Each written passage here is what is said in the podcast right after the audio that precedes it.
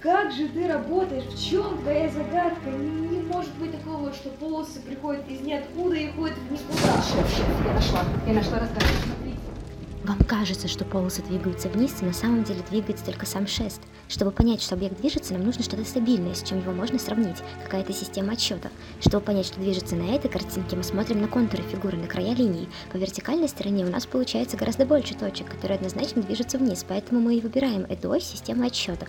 Все зависит именно от формы рамки. Смотрите, с горизонтальной движение кажется горизонтальным, а с кругом вообще по диагонали. Это происходит потому, что каждый нейрон воспринимает лишь небольшую часть картинки, и поскольку информация оказывается недостаточно, мозг просто предпочитает максимально медленное движение перпендикулярной движущейся линии. Мисс Блэк, это гениально! Выпишу вам премию. Девятку, конечно, не десять, шеф. А для десяти необходимо справиться с еще одной загадкой.